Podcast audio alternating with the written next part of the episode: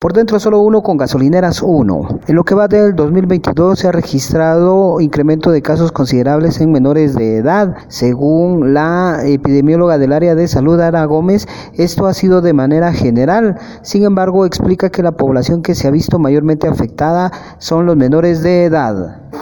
Sí, eh, los casos en niños eh, hemos observado incremento tanto en, agosto y septiembre del año pasado durante el brote de la variante Delta, como ahorita en enero, eh, finales de enero, febrero y la primera semana de marzo, que sí tuvimos un incremento de casos en niños, especialmente en las edades de 6 a 10 años, ¿verdad? Donde ya empezamos a ver que pues los niños que están acudiendo, ¿verdad?, a sus actividades educativas, en algún momento se, se podían contagiar, ¿verdad?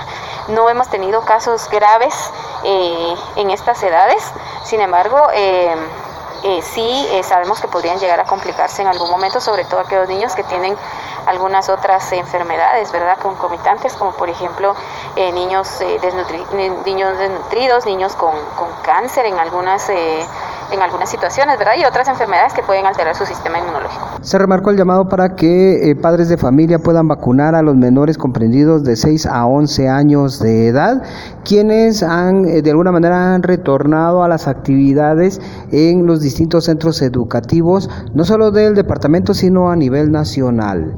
Regreso a cabina, por fuera lo que prefieras.